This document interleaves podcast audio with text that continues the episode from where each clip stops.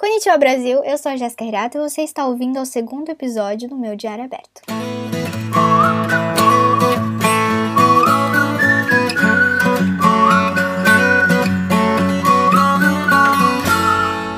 Antes de mais nada, vamos começar esse episódio aqui já avisando vocês que eu estou gravando com fone de ouvido. Então, se você estiver assim, me escutando um pouquinho baixo, escutando um pouquinho diferente, Finge que eu tô no telefone com você, tô conversando no WhatsApp aqui com você, entendeu? E é isso, vamos seguir assim. Eu sei que faz muito tempo que eu não gravo um segundo episódio aqui no podcast, né? O último episódio que eu fiz, o primeiro e o, e o último, no caso, Uh, eu fiz no começo desse ano, né? Falando sobre o quão horrível foram as coisas que aconteceram em 2019 e o quão bom foram algumas coisas que aconteceram em 2019 também. E nesse segundo episódio eu queria falar sobre mudanças, porque eu tô muito nessa fase de mudanças em geral da minha vida. Eu sei que o primeiro episódio foi um pouco similar a, a esse, né? Um pouco similar a esse assunto mudanças. Mas é que esse ano realmente, cara, tá acontecendo muita coisa muitas mudanças e tudo por causa do que? Coronavírus. Bom, vamos lá. Final de 2019, eu já estava planejando de vir para Tóquio em 2020, porque 2020 teria as Olimpíadas, né? Então, teriam muitas, muitos turistas circulando por Tóquio.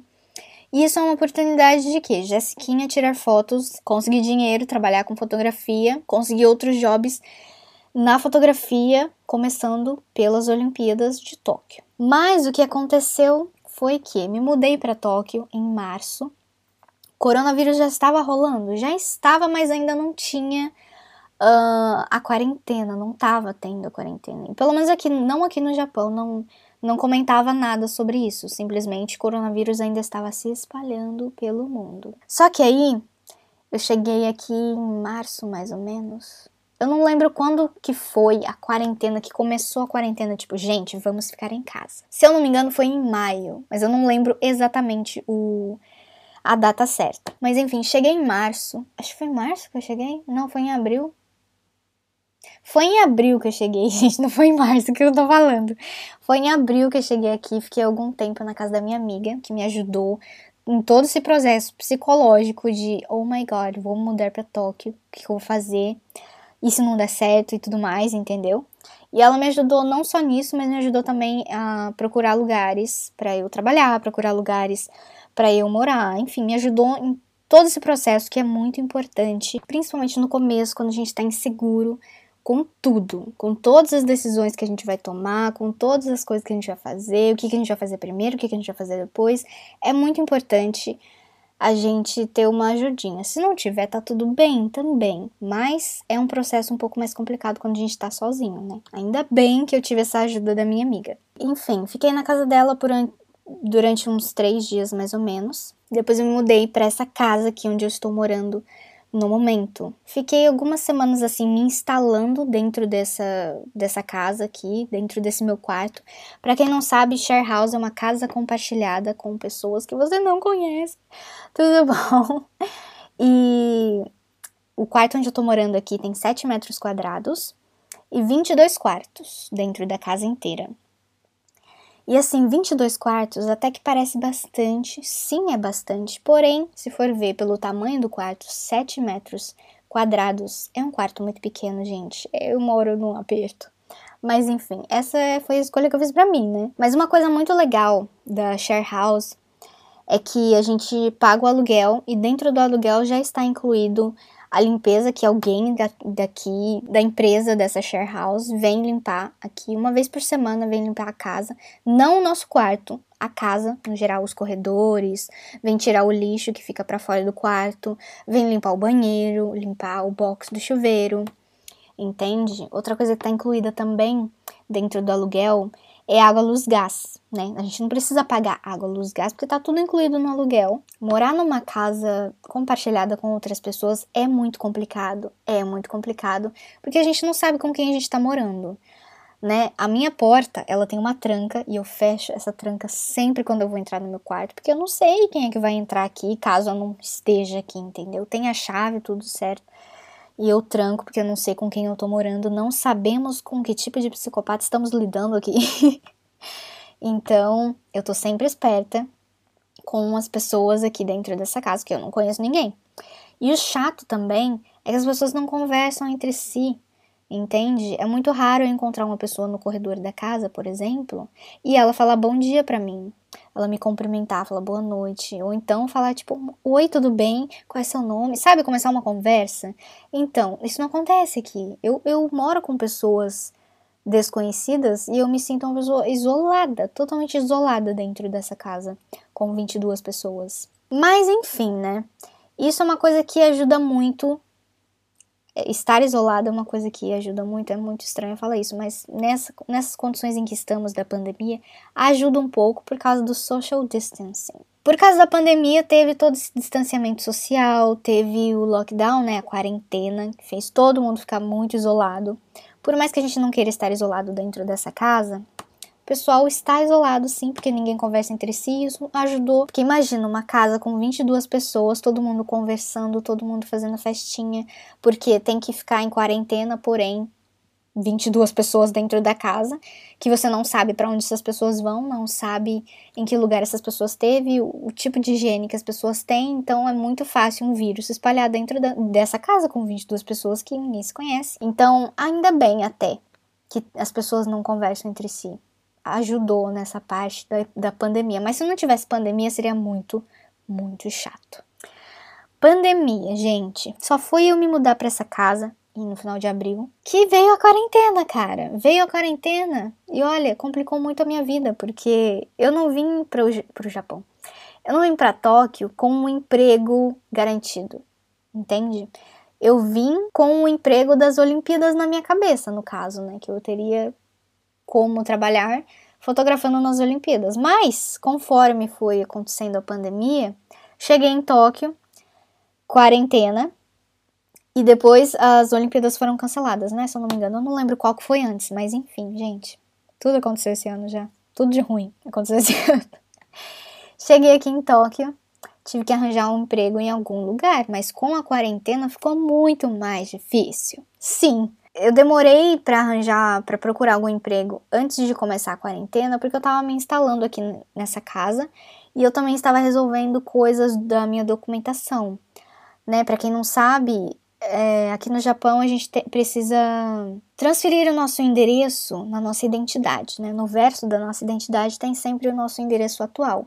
Então toda vez que a gente vai mudar de cidade, mudar de apartamento, mudar de província, a gente precisa ir na prefeitura e transferir o nosso endereço. E na carteira de motorista a mesma coisa. Então toda essa burocracia chata que eu precisava resolver, resolvi em algumas semanas. E enquanto isso aconteceu a quarentena. E facilitou? Não, dificultou muito a minha vida para poder arranjar um emprego, porque eu não estava conseguindo achar emprego em lugar nenhum, porque eles não estavam contratando, porque eu não tinha cliente. Demorou algum tempinho para eu arranjar um emprego. Eu, eu estava começando a ficar desesperadinha. Não estava desesperada ainda, mas eu estava no processo de ficar, entendeu? Eu estava no comecinho, a um pé ali de ficar desesperada para arranjar um emprego. Porque voltar para Aitken, né, a província onde eu moro com os meus pais, morava, a província onde eu morava com os meus pais, estava fora de cogitação voltar para casa. E eu fui ligando literalmente para qualquer lugar, pesquisei no Google Maps quais eram as, os estabelecimentos mais próximos da estação onde eu moro, né, para eu não gastar tanto para ir para lá, não gastar muito tempo também. Enfim, liguei para o McDonald's, assim, aleatoriamente. E perguntei se eles estavam contratando. Vocês estão contratando? Estavam contratando. Fui lá, fiz a entrevista, passei. Assim, resumindo a história, tá? Mas é que demorou para eu conseguir achar. Mas resumindo a história, fui lá, consegui passei. E hoje em dia, gente, eu já tô lá o? Há uns seis meses. Não troquei de emprego ainda, porque pandemia não é tão fácil a gente arranjar um emprego em qualquer lugar. Agora tá um pouco mais fácil, obviamente, mas eu ainda não não pesquisei ainda outros lugares para ligar. Nesses últimos tempos, gente, eu tô muito rodeada, assim, de, de japoneses que eu, que eu já não aguento mais. Não aguento mais Japão, gente. Eu tô isolada aqui no meu quarto de 7 metros quadrados. E quanto mais tempo eu passo aqui, saindo para trabalhar, voltando no mercado, assim, sabe? Esses são os únicos rolês que eu faço. Os únicos rolês que, que faz eu sair de casa. E trabalhar e outro ir pro mercado. Entendeu? Fora isso, eu não tô saindo com ninguém por causa do distanciamento social E também porque eu não tenho amigos aqui em Tóquio, né, gente? Tem isso também. O único amigo, a única amiga que eu tenho é essa amiga que eu fiquei na casa dela por alguns dias, porém ela mora na, na divisa entre uma província e outra, entre Tóquio e Kanagawa. Longe de onde eu moro. Então não tem como a gente se ver sempre.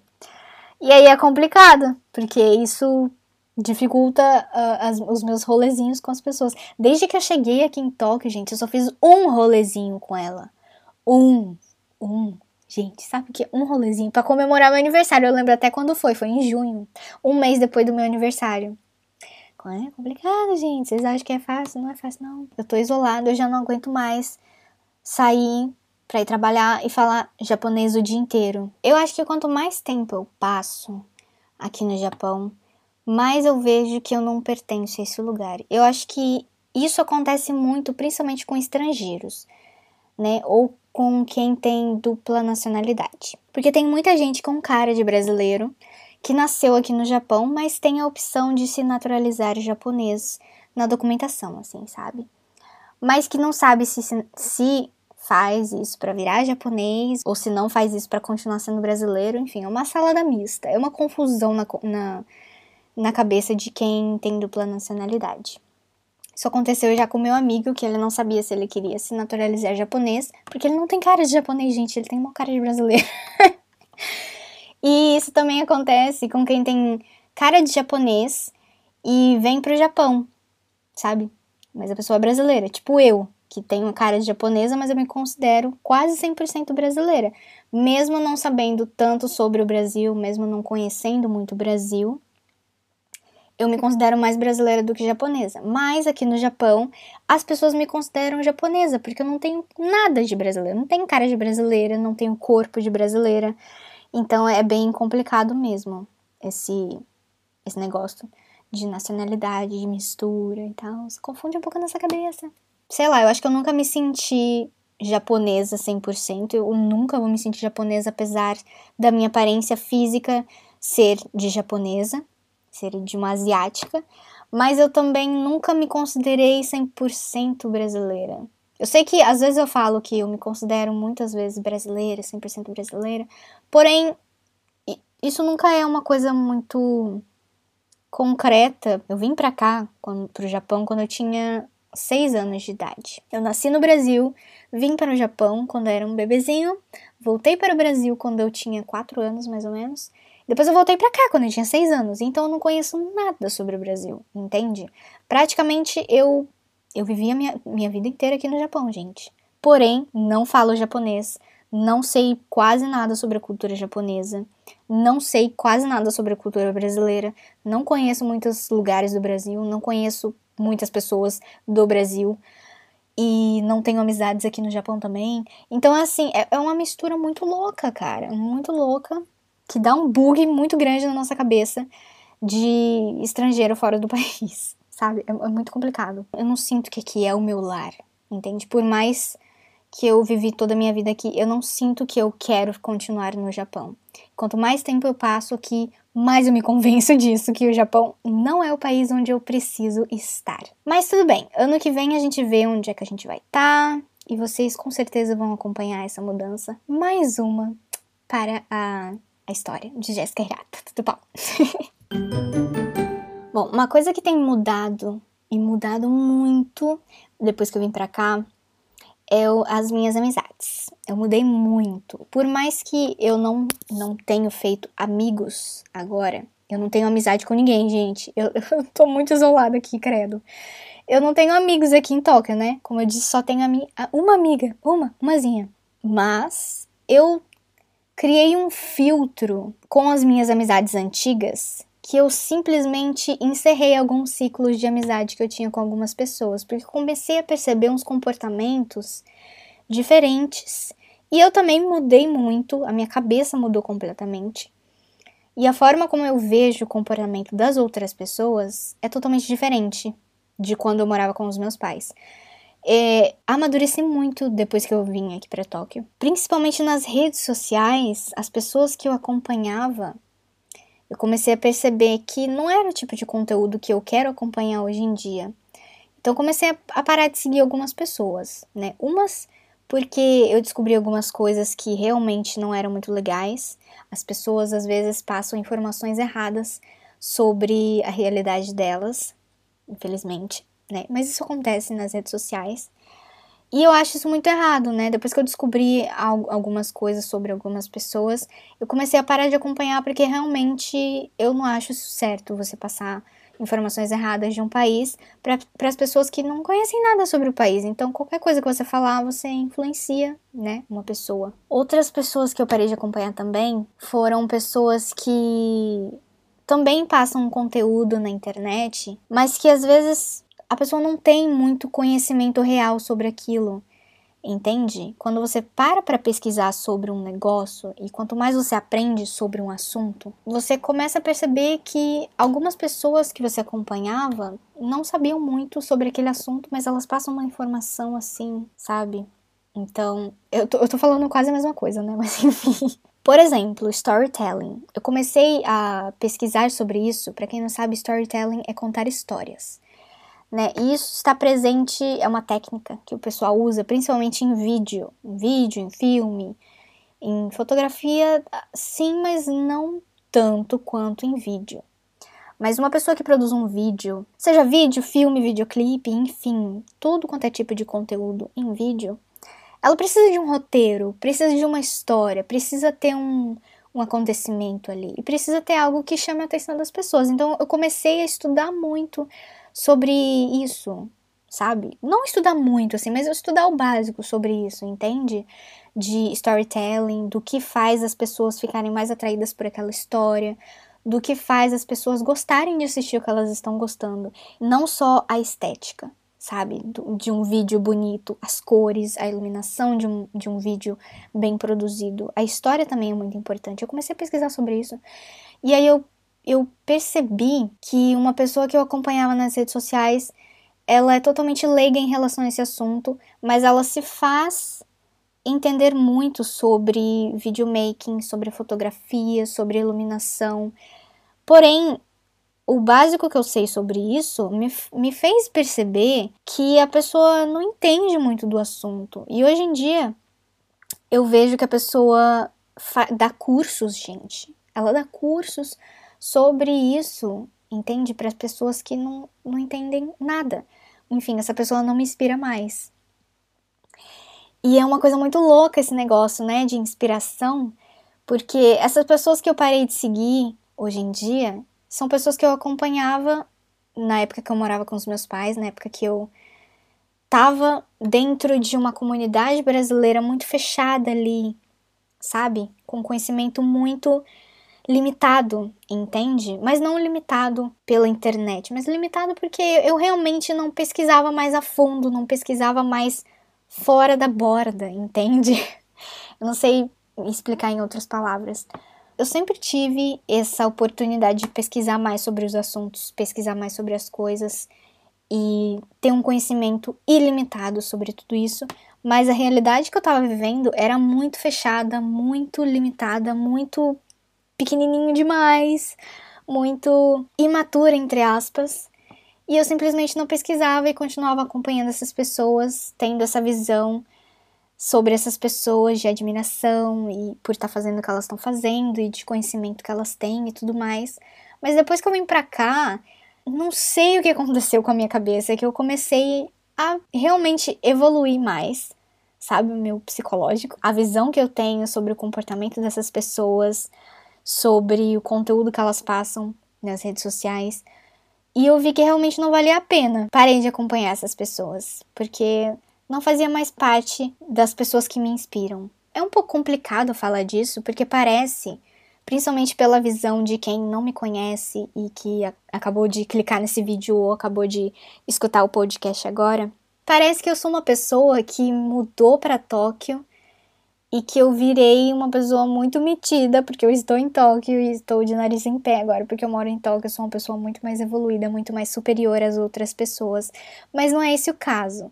Porém, eu entendo que essa é a visão que as pessoas que não me conhecem têm de mim, porque é essa visão que eu tinha das pessoas que mudavam para Tóquio e que paravam de seguir outras pessoas que pararam de cortar amizade com algumas pessoas, entende? Eu achava que a pessoa tava se sentindo muito superior.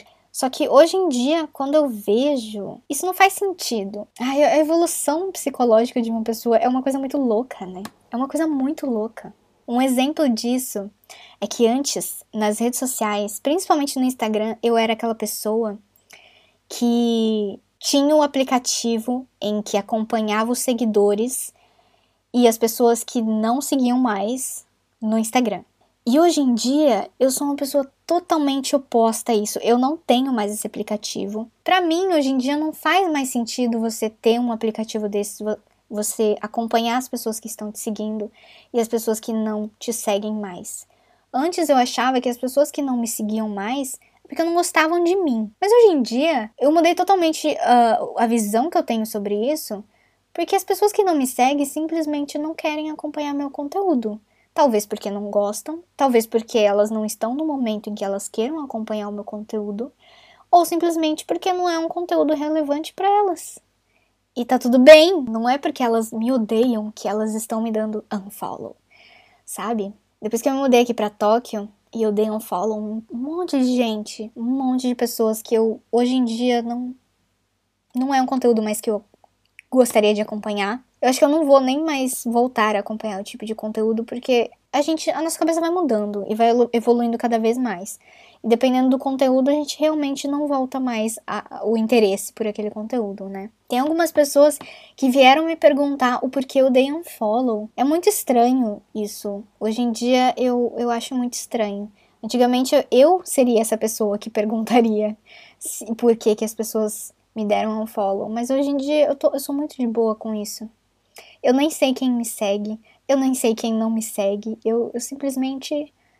Gente, me acompanha se quiser. E, tá, e, e é isso. Beijos.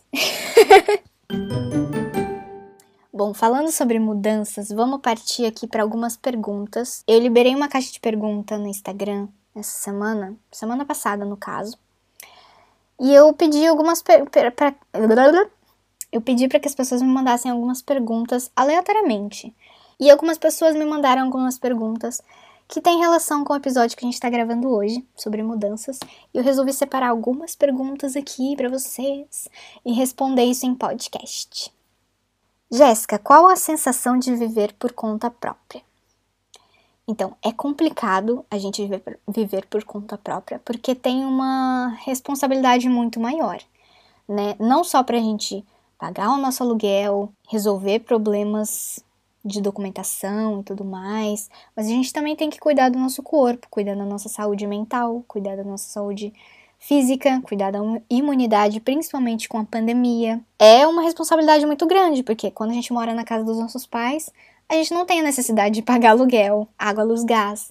A gente não precisa, não tem a necessidade de fazer compras no mês, não tem a necessidade Sabe, as nossas necessidades quando a gente mora na casa dos pais são tão pequenas, a gente simplesmente vai para escola, estuda, volta da escola, talvez trabalhe, talvez não, e faz os trabalhos de casa, ajuda a mãe em casa ou não, uh, faz os trabalhos de escola e tudo mais, e a nossa meta, entre aspas, é passar de ano e fazer uma faculdade e tudo mais, não tem a responsabilidade de ter que trabalhar para ter onde morar, entende?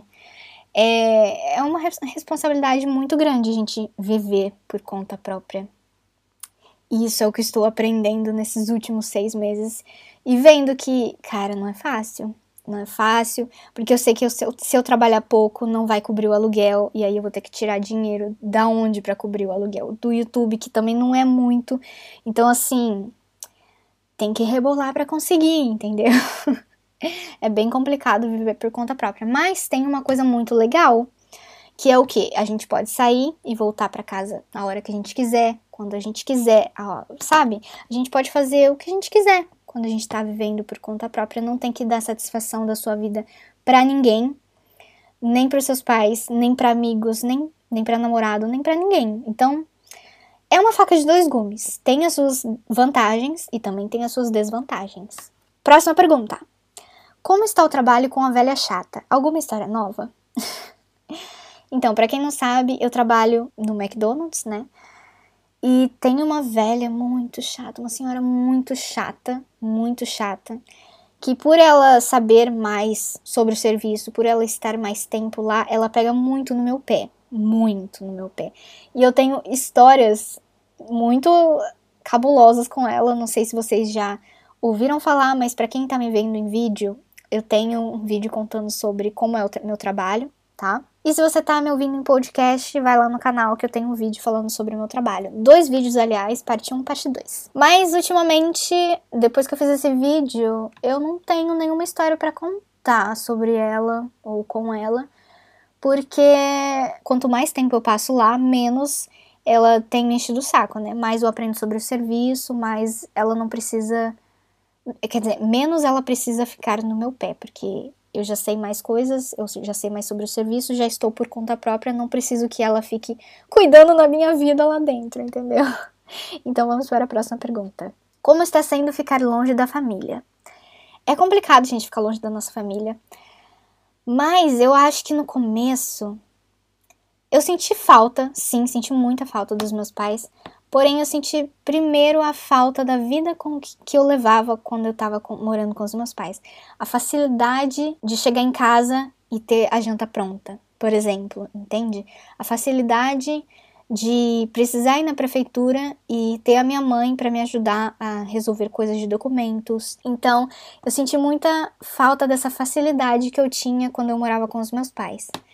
E depois, claro, veio a saudade, isolada no mesmo lugar, no mesmo cubículo de 7 metros quadrados. A gente se sente muito carente, não só por não ter alguém para estar, ou amigos para estar, mas a gente sente falta da nossa família também. Eu sinto muita falta dos abraços que eu tinha da minha mãe, do colo de mãe. Eu sinto muita falta de conversar com os meus pais sobre qualquer coisa, de rir sobre qualquer coisa, de assistir um filme, comentar sobre um filme. Eu sinto muita falta disso. Então, a gente sente muita falta sim, é complicado às vezes, mas mês que vem, depois de seis ou sete meses que eu tô longe da minha família, eu vou visitar eles, né? Província de Etiquém, vou voltar por uma semana, uns quatro dias, talvez.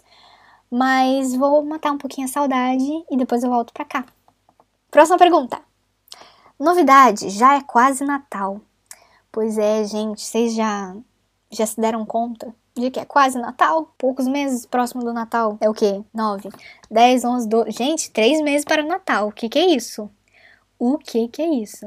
Eu fico feliz porque 2020 foi um ano cocôzinho, né? Foi um ano chato, teve a pandemia, teve gente que faleceu por causa da pandemia ou não também.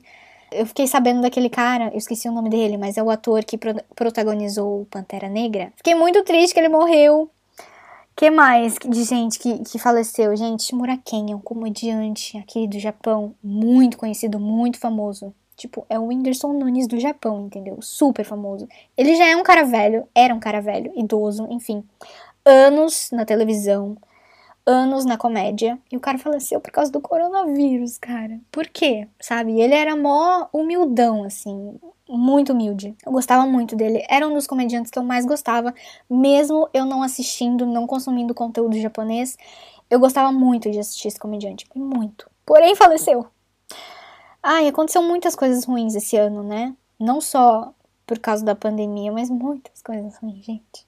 Eu tô feliz que 2020 tá acabando.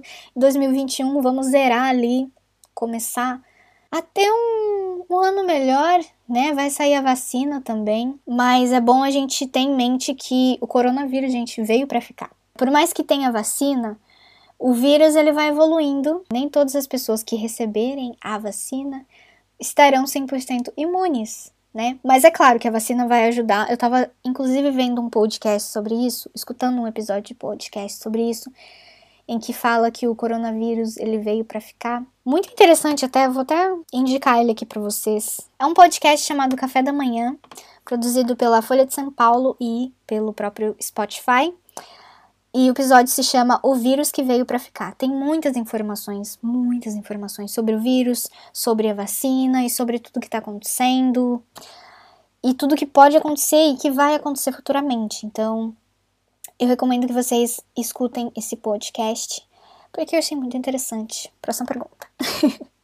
Como está a sua ansiedade esses dias? A minha só vive explodindo. Ansiedade é um negócio muito complicado, né? Eu já contei para vocês sobre a minha crise de ansiedade que eu tive ano passado e esse ano eu também tive. Uh, nos primeiros dias que eu vim pra cá, eu tive dentro do trem. Eu tava com a minha amiga, então deu para dar uma acalmada, assim, eu não tava 100% sozinha, graças a Deus. Porque senão eu ia ficar muito sem ter o que fazer, eu ia ficar com medo, eu ia ter uma crise muito grande, muito. Não ia conseguir controlar, entende? A gente tava conversando, sabe? Ela conversou bastante comigo sobre o porquê que eu não, eu não preciso ter essas crises, eu não tenho que ficar assim, eu não tenho nada para perder, eu não tenho nada do que, do que ter medo realmente.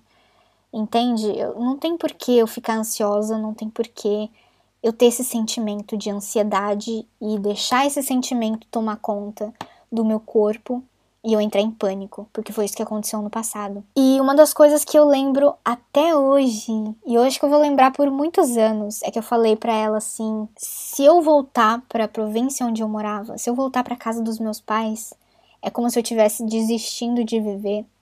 Porque a partir do momento que eu saí da casa dos meus pais, eu decidi que eu teria uma vida diferente, entende?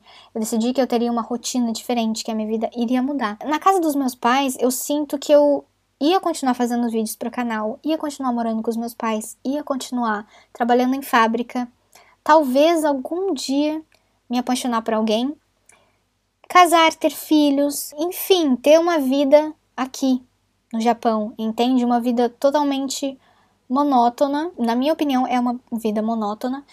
E é a realidade da maioria dos brasileiros que, que moram aqui no Japão, sabe? Moram com os pais ou moram sozinhos até hoje em dia. Mas assim, a galera trabalha em fábrica, continua trabalhando em fábrica, faz família aqui no Japão e continua no Japão. Tipo, essa não é a vida que eu quero para mim. Então, a partir do momento que eu saí da casa dos meus pais, eu decidi que essa não era a vida que eu queria ter e que eu iria mudar totalmente a partir do momento que eu pisasse em Tóquio. Isso foi, tipo, foi acalmando a minha ansiedade que eu senti naquele momento. Claro, demorou pra eu me acalmar no, no, momento que eu tive essa crise, mas eu comecei a controlar. E a partir desse dia, eu só tive uma vez uma quase crise de ansiedade quando eu fui renovar a minha identidade no consulado. Consulado? Não, na imigração aqui em Tóquio. Foi uma realidade muito diferente da, da que eu costumava ter quando eu tava na casa dos meus porque eu nunca tinha renovado minha identidade na vida e eu tava fazendo tudo aquilo sozinha. Nossa, bati no microfone, gente, desculpa. Mas enfim, tô fazendo todas as coisas aqui sozinha e por conta própria, né? Não tenho ninguém para me ajudar. Tudo isso sozinha, ter que pegar o trem, ficar horas dentro do trem e tudo mais, foi uma coisa que me deixou um pouco ansiosa e aí eu comecei a ter aquele sentimento de ansiedade e eu falei, gente, vou passar mal. Eu, enfim, saí do trem e consegui me acalmar. Hoje em dia eu consigo me acalmar com mais facilidade. Eu, eu tô conseguindo ter esse controle. E, e o engraçado é que eu parei de fazer yoga. Eu parei de meditar, gente. Eu preciso voltar. Eu sei que eu preciso voltar porque isso realmente ajuda a gente a se acalmar e tudo mais. Até mesmo facilita a gente na hora de dormir. Mas eu parei porque tô trabalhando muito faço as coisas de casa, durmo. Eu capoto, gente, não tenho mais tempo para meditar, não tenho não tenho energia para isso, mas eu preciso organizar melhor o meu tempo para conseguir retomar essa rotina, porque vai, enfim, ajudar muito, não só a minha saúde mental, mas a minha saúde física também, que não lá grandes coisas, porque tô com muitas dores no meu corpo. Próxima pergunta. Gé, você encontra muito brasileiro aí? Não, até hoje, em seis meses morando em Tóquio, eu só, só encontrei um casal de brasileiros, porque eles trabalham no McDonald's, onde eu, eu trabalho agora. E eu não encontro eles com, com frequência, porque a gente trabalha em turnos diferentes, né?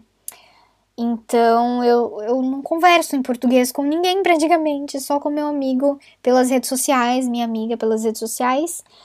E é isso. Eu não converso em português com ninguém, gente, pessoalmente. Eu nem sei o que é encontrar um brasileiro na rua, não sei o que é isso. A última coisa que eu queria conversar com vocês, ainda sobre mudanças, eu tinha visto um tweet tweet que fala? Tweet. Tinha visto um tweet do meu amigo, inclusive vou até abrir o tweet agora. Eu vou ler o tweet para vocês. Eu tenho um certo medo de pensar em sair de casa, pelo fato de não saber se estou preparado para isso, se sou o suficiente para isso. E eu acho que esse tweet reflete muito a realidade de muita gente, principalmente na, na pré-adolescência, né? Nessa fase adolescência para a vida adulta, quando a gente mora com os nossos pais. A gente não tem certeza se vai dar certo. E aí a gente fica com medo de ir não dar certo.